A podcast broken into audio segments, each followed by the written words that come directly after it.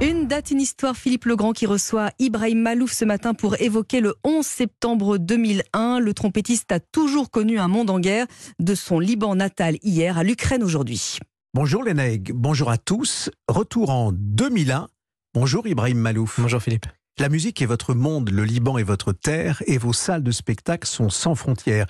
Ibrahim Malouf, le trompettiste que vous êtes, fait partie des prodiges qui avancent sur toutes les scènes avec autant d'humilité que de talent. Premier prix du conservatoire, récompensé aux victoires de la musique, nommé aux Grammy Awards, vous jouez aussi bien du classique que du moderne, de Bach au jazz. D'ailleurs, Quincy Jones n'a que des éloges lorsqu'il parle de vous. Vous êtes aussi euh, considéré comme un as de l'improvisation.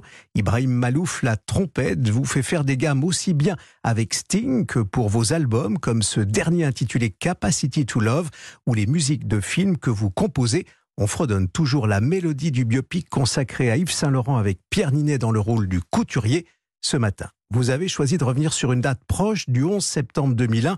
Des attaques terroristes touchent alors l'Amérique. Les mots de Sylvie Vartan au micro d'Europe 1.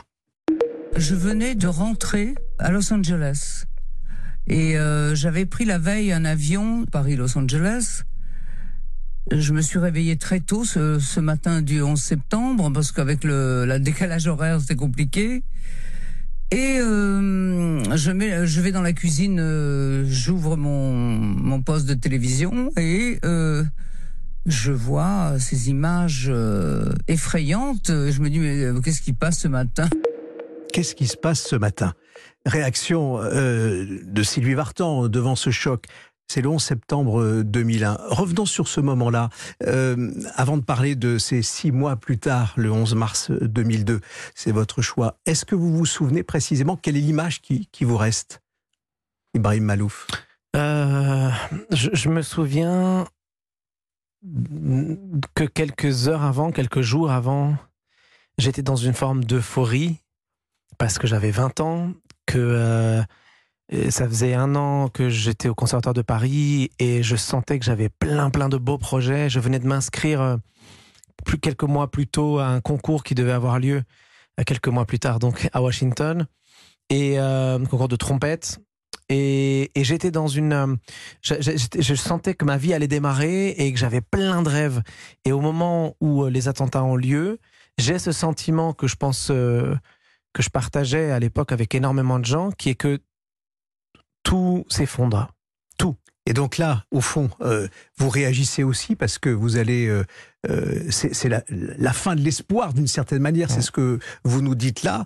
il faut évidemment se ressaisir, c'est ce que vous allez faire.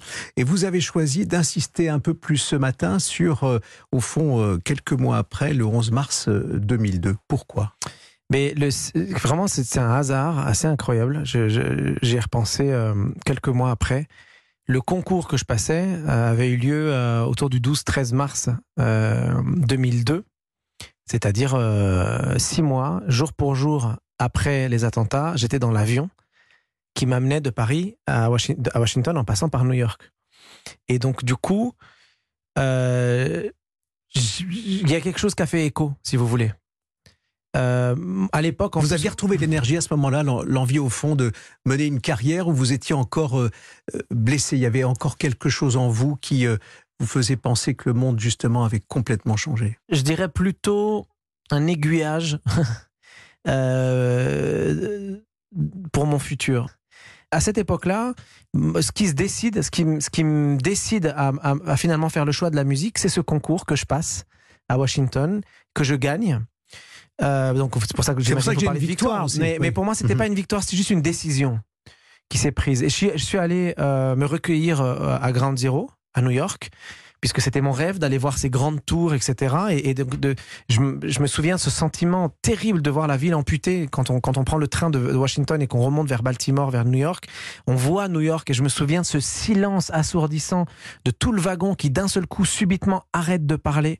Le temps, il, s'écrit en musique hein, dans euh, Capacity to Love. Euh, mm. c'est euh, l'amour avec bien sûr votre trompette, mais, mais pas que des, des mélodies qui sont faites pour donner euh, de la gaieté, euh, de l'espoir, et avec des rythmes du monde entier d'une certaine manière. Oui, puis il y a quelque chose de très urbain aussi, un peu plus léger que mes albums précédents. J'avais envie de peut-être de, de, me greffer un peu plus au monde d'aujourd'hui. Moi, j'ai souvent, vous savez, j'ai commencé par la musique baroque quand j'étais petit et la musique traditionnelle arabe. Alors, s'imagine, c'est des musiques qu'on écoute quand, en général, on a, on a un certain âge et qu'on a une, certaine culture. On, retrouve un peu ces rythmes hein, aussi dans Capacity to Love. On, les retrouve un peu, mais il y a une forme de légèreté. Et moi, j'ai remarqué un truc, c'est que c'est, donc c'est mon Capacity to Love est mon 17e album. Et en, en 16-17 ans à peu près, parce que ça fait à peu près ça que je, le, temps euh, depuis, depuis que j'ai commencé à produire de, la musique et des albums, mais en 16-17 ans, j'ai l'impression que ma, ma musique est, était très très très sérieuse et très euh, presque intellectuelle à des moments, etc. Et, que plus le temps passe, plus moi je prends de l'âge et plus ma musique est légère. Et, et, quand je dis légère, ça veut pas dire euh, euh veut pas dire euh, inintéressante ou dans ma dans ma dans ma bouche, la musique légère n'est pas forcément euh, euh, c'est pas péjoratif si vous voulez comme terme. pour moi, c'est on, on, arrive à, comprendre. C'est comme c'est comme dans le cinéma.